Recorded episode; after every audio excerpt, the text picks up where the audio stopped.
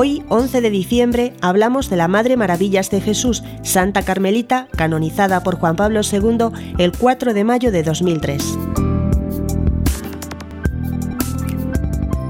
Santa Maravillas de Jesús nació en Madrid el 4 de noviembre de 1891, hija de los marqueses de Pidal. Dotada de grandes cualidades humanas, desde su infancia deseó consagrarse a Dios.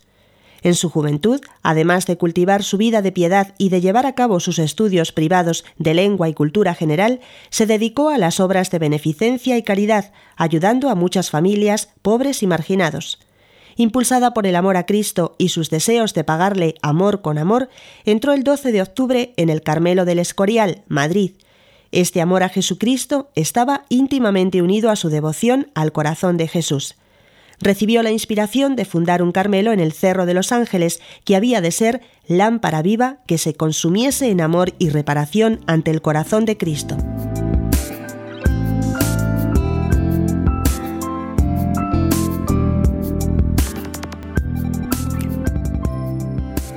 El Cerro de los Ángeles, centro geográfico de España, donde se había levantado un monumento al Sagrado Corazón de Jesús, se consagró en él la nación el 30 de mayo de 1919 por el rey Alfonso XIII.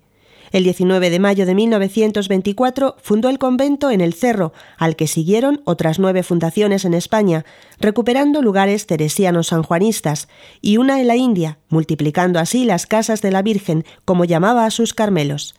El 11 de diciembre de 1974, a los 83 años de edad, murió santamente con gran paz en el Carmelo de la Aldehuela, el penúltimo de los fundados por ella, repitiendo, ¡Qué felicidad morir carmelita!